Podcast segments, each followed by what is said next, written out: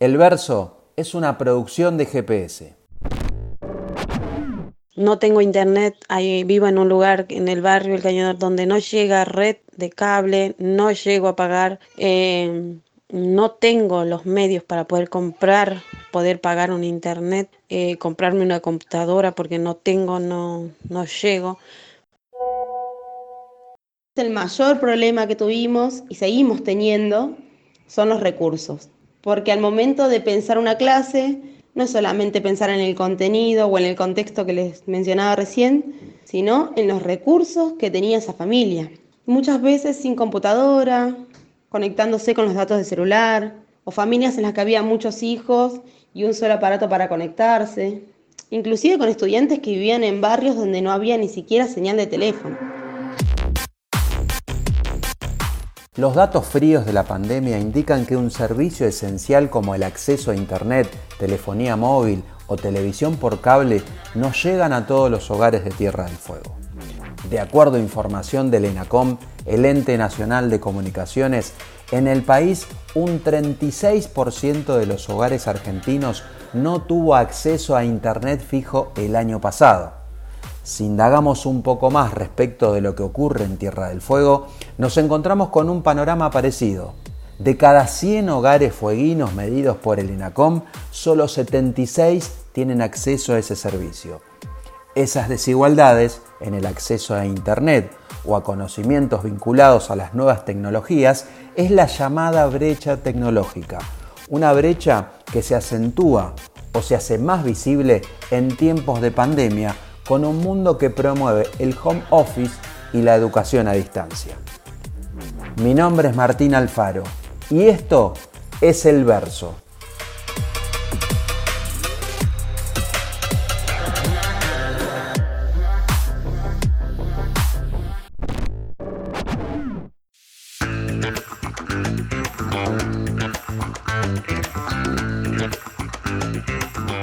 El contexto de confinamiento impidió que casi todo el 2020 los alumnos puedan volver a clase en forma regular y fue así que el sistema de educación cambió para siempre. ¿Y qué significó esa reforma?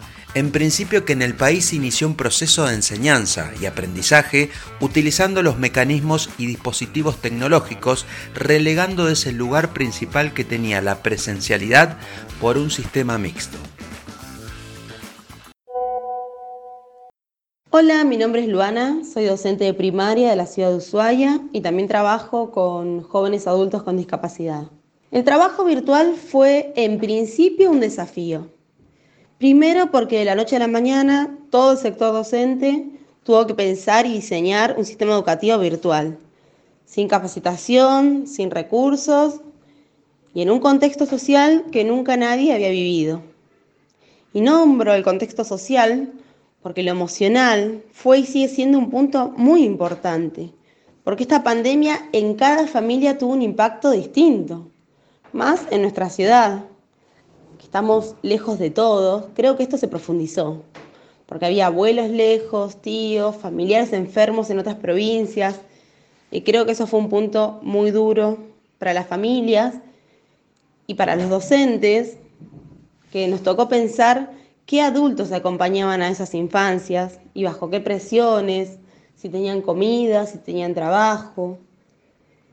Y por otro lado, y quizás el mayor problema que tuvimos y seguimos teniendo, son los recursos. Y entonces es ahí donde una como docente se empieza a cuestionar todo. Porque la educación ya deja de ser para todo el grupo y se reduce a unos pocos. A los que tienen alguien que lo ayude en casa, a los que la pandemia no nos tocó tan de cerca, a los que cuentan con una computadora, a los que cuentan con internet, con todo lo que el gobierno debería facilitarle para poder tener una clase virtual. Y en la misma línea estamos los docentes, que tampoco tenemos todos los recursos, que nunca nos formamos para dar clases virtuales, que de un día al otro, sin mediar palabra, nos vimos comprometidos a dar clases desde nuestras casas luchando con nuestras propias batallas personales que implicó este virus. Sin horarios, casi sin lineamientos, por fuera de todo contrato laboral. Personalmente, creo que fue sin duda el sector docente, cada maestra, cada maestro en sus casas, en el reaprender, en el cuestionarnos todo lo que habíamos aprendido, en el plantear nuevas estrategias y en el contener social que tanto caracteriza a la escuela pública, lo que permitieron y siguen permitiendo que la escuela esté presente en medio de una pandemia.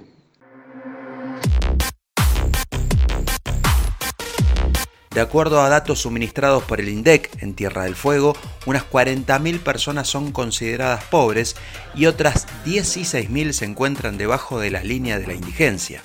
Este último dato indica que todo ese conjunto de familias no solamente tiene problemas para acceder a los servicios básicos, sino que además tiene problemas para llegar a lograr los ingresos suficientes que le permitan cubrir una canasta de alimentos capaz de satisfacer el umbral mínimo de necesidades proteicas y energéticas.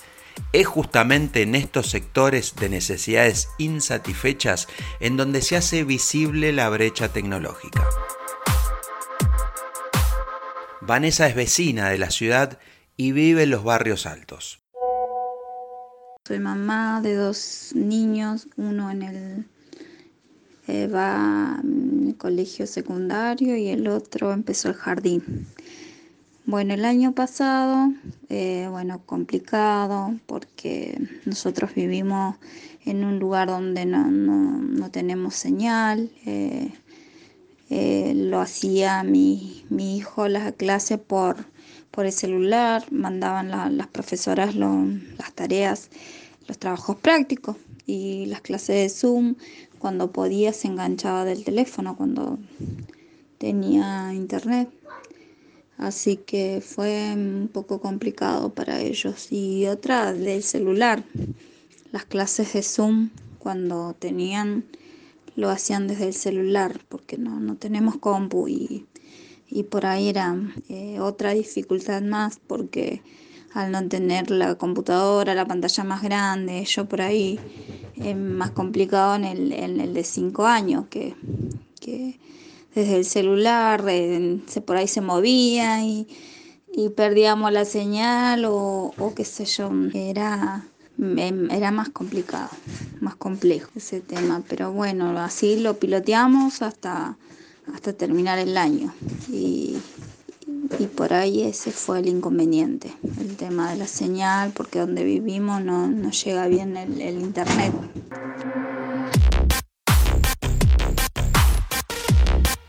Analicemos juntos algunos números. El sistema educativo fueguino comprende a unos 46.000 estudiantes. De ese universo, el 84,7%, es decir, unos 39.000 alumnos concurren a la primaria, secundaria y terciario.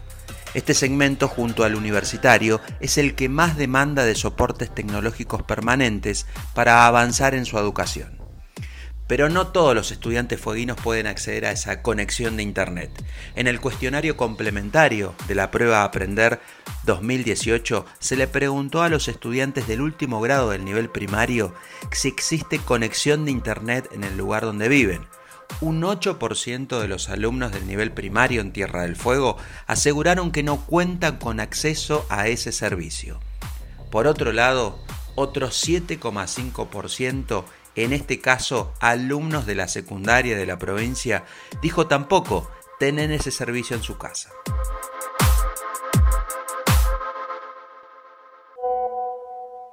Soy una vecina que vivo en el barrio El Cañadón. Tengo dos niños en la, escuela, una en el jardín y, mi hijo en un colegio técnico.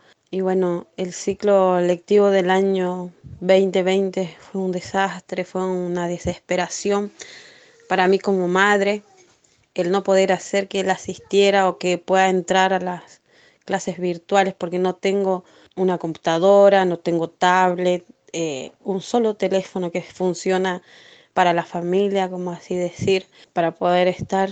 He hablado con los con los preceptores, eh, les pedía, les decía eh, que él no podía entrar a las clases virtuales. En sí nunca estuvo las clases. Yo intenté hacer que, que él haga un poco de trabajos, haciendo que los chicos le envíen los trabajos que le ponían en el PDF. Entonces él hacía, hacía lo que entendíamos, porque yo también entiendo hasta cierto lugar, el resto yo no lo puedo ayudar. No tengo internet, ahí vivo en un lugar en el barrio El Cañador donde no llega red de cable, no llego a pagar, no tengo los medios para poder comprar, poder pagar un internet, eh, comprarme una computadora porque no tengo, no, no llego. Todo lo que es trabajo eh, no, no pudo hacer, excepto que dos profesores se comunicaron conmigo porque él no se conectaba, porque eran materias que él tenía que rendir. Hicieron dos y, ellos hicieron lo posible para que él pueda rendir, pueda tomar las clases, le hacían clases por, por teléfono, por WhatsApp. El resto del año 2020 no, no tomó ninguna clase mi hijo. Y yo he buscado, he hablado, he pedido auxilio en todos lados, pero no tuve respuesta en ningún lado. Y después me dijeron que me van a mandar cuadernillos, me, me dieron dos, dos semanas antes, antes que termine el ciclo lectivo, donde encima querían que los haga en 15 días ese cuadernillo que me dieron a medias. Y yo no puedo darle una clase que no sé. ¿Cómo le explico al niño? Es un colegio técnico, no sé, no sé si a muchos le pasaron, pero yo eh, en mi lugar, eh, mi niña de jardín tampoco, empezó de sala de cuatro, tampoco pudo tener las clases Zoom, hacía las que podía porque mi teléfono no dio abasto con tantas cosas.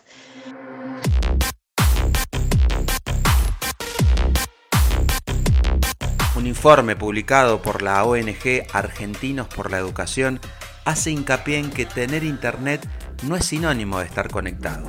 En el contexto de la pandemia, solo los niños con PC y banda ancha acceden al contacto en línea con el docente y las plataformas educativas. En este sentido, la continuidad escolar marcó inequidades que existen en la Argentina respecto al acceso a Internet, la brecha digital, pero ahora se trasladan, de hecho, a las inequidades educativas. Por lo tanto, encontramos dos brechas tecnológicas. Los desconectados sin Internet, que era visible antes, y los desconectados comunitarios con Internet que no disponen o de una computadora o de una banda ancha o de ambos que visibilizó la cuarentena y que permanecerá debido al distanciamiento social.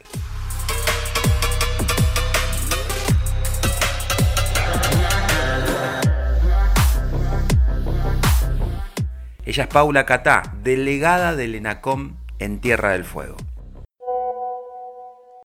La pandemia del 2020 y, y, en especial la situación de aislamiento y todo lo que fue y todo lo que sigue siendo la necesidad de teletrabajar y la necesidad de las clases virtuales puso en manifiesto la, falta de conectividad en el país en general, la falta de inversión de las grandes empresas en los últimos años. Desde NACOM lo que se buscó como primera medida primero fue el congelamiento de los precios, de las tarifas de servicios, después em, determinó a la, a la comunicación, a los servicios de comunicación como elementos esenciales, ¿sí? como un derecho humano esencial, y eso cambió todo al respecto de cómo se posiciona ese servicio. Entonces lo que sucedió es empezar a tener en cuenta esta situación. Se empezó a autorizar poco a poco los aumentos a las empresas que se congelaron durante todo el 2020 e incentivar a las pequeñas pymes que tienen licencias TIC a poder a través de ANRs, a través de aportes no reembolsables, generar diferentes programas para un mayor acceso a la conectividad en lugares más vulnerables. En este momento existe una NR que es para barrios populares inscritos en el RENAVAP, que es el Registro Nacional de Barrios Populares, a la que pueden acceder quienes tengan una licencia TIC, quienes tengan una licencia para proveer de Internet.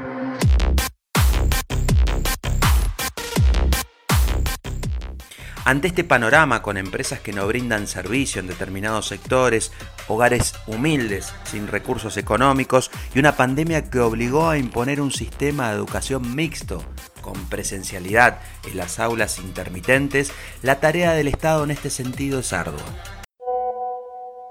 Después también en el caso de nuestra provincia, que pudo acceder a obtener una licencia TIC el gobierno de la provincia, eso le permitió también acceder a mm, finalizar un convenio con ARSAT para que la provincia pueda obtener la fibra óptica de esta empresa estatal público-privada que permite bajar los costos, porque lo que sucede acá en Tierra del Fuego es que el costo de los servicios de comunicaciones son muy altos porque existe una sola proveedora mayoritaria y sus valores están puestos en dólares. Cuando ARSAT pueda terminar la obra que va a permitir tener internet a lo largo de toda la ruta 3 y que va a poder llegar así a las tres ciudades de la provincia, la cotización va a ser en pesos. Entonces eso va a bajar mucho los costos y también va a permitir que otras empresas pequeñas puedan acceder a ese precio mayorista más conveniente. Asimismo también el gobierno de la provincia está pronto a acceder a lo que es una ANR para cubrir de conectividad las instituciones públicas, instituciones educativas, e instituciones de seguridad e instituciones de salud. Eso también va a ser un gran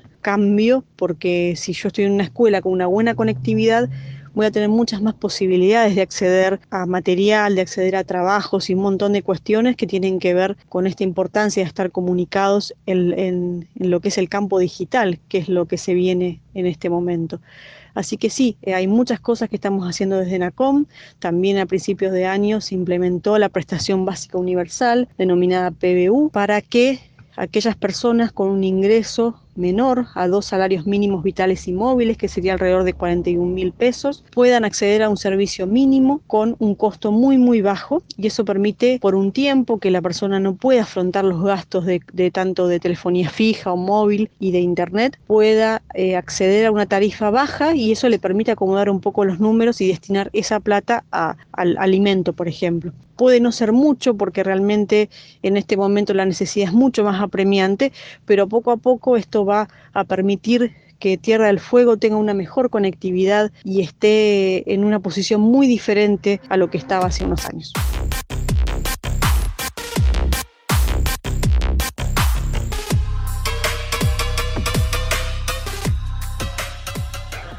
Sobre la intervención que está realizando el Estado Nacional en materia de educación en momentos de pandemia, esto decía el ministro de Educación de la Nación, Nicolás Trota. Ningún estudiante, por más que tenga acceso a la tecnología, aprende lo mismo en su hogar que aprende lo mismo eh, lo que aprende en la escuela. Y eso también creo que es algo que nos ha dejado esta pandemia, como el enorme compromiso de nuestros maestros, maestras, profesores y profesoras que han generado en esta Argentina tan desigual caminos tan distintos para llegar a sus estudiantes. Para nosotros, ¿qué fundamental? Y estamos trabajando en el plan Juana Manso, tiene distintos ejes vinculados a lo que debe ser la agenda de conectividad. Para nosotros, un, un esquema muy importante se relaciona a lo que es una plataforma federal educativa, que tenga un componente que para nosotros es fundamental, que es la gratuidad de la navegabilidad educativa en todas sus formas. ¿Qué hemos logrado nosotros Apenas eh, anunciamos la suspensión de clase porque lo gestionamos con antelación entre las tres empresas de telefonía celular de Argentina, la gratuidad de la navegabilidad de nuestro portal Seguimos Educando. Y eso fue extendido ¿no? a las 24 jurisdicciones educativas a sus portales y también a los portales de las 57 universidades nacionales. La mayoría de la sociedad argentina se conecta desde los teléfonos celulares. Por eso la gratuidad de la conectividad debe ser un derecho en cabeza del Estado Nacional. Ahora, ¿qué es lo que termina ocurriendo? Muchas veces se utiliza estos repositorios que son nuestros portales que hay que profundizar y mejorar, pero luego termina eh, difiriéndose la navegabilidad en otras aplicaciones y ahí consume datos. ¿Qué estamos trabajando nosotros a partir de educar y coordinando algunas jurisdicciones, más allá que es una propuesta para construir colectivamente con las 23 provincias y la ciudad de Buenos Aires? Es una plataforma integral que tenga desde eh, la administración de clases, videoclases, videollamadas, también sin consumo de datos desde los celulares, con un proceso de escalabilidad, chat educativo y por supuesto el repositorio con todos los contenidos, no solo los que produce el gobierno nacional, los que ha producido el gobierno nacional, también a partir de lo que son nuestros canales educativos, como son Encuentro y Paca Paca, sino también la curaduría de todos los contenidos que producen cada una de nuestras provincias y que tengamos un repositorio federal. Los otros dos componentes, uno de ellos por supuesto es avanzar en la conectividad de nuestras escuelas, el 60% de las escuelas no tienen conectividad a la web y eso es una asignatura pendiente que tenemos que resolver en los próximos tres años y medio.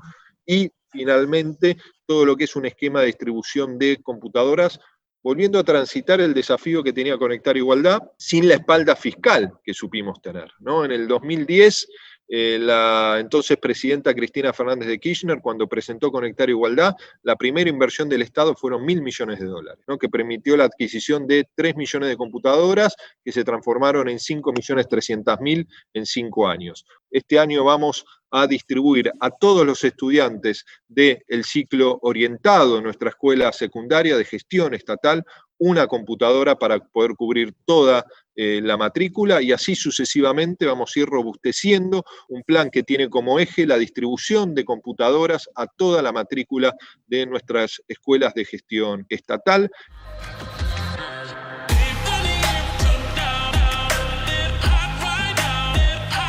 En agosto del año pasado, el Gobierno Nacional decidió declarar servicios públicos esenciales a Internet, la televisión por cable, la telefonía fija y móvil y congeló los precios en esos servicios.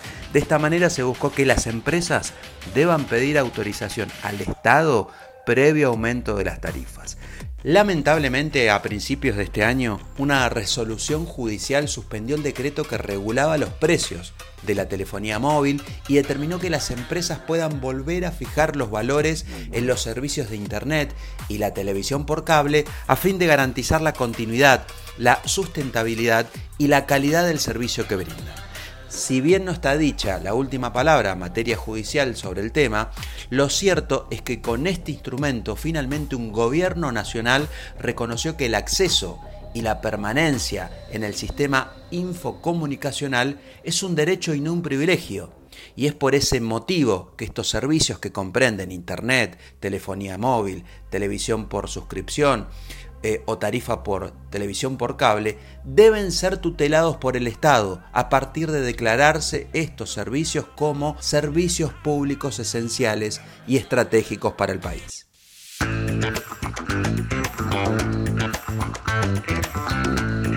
Hasta acá llegamos con este capítulo del verso. Seguinos en las redes sociales de GPS.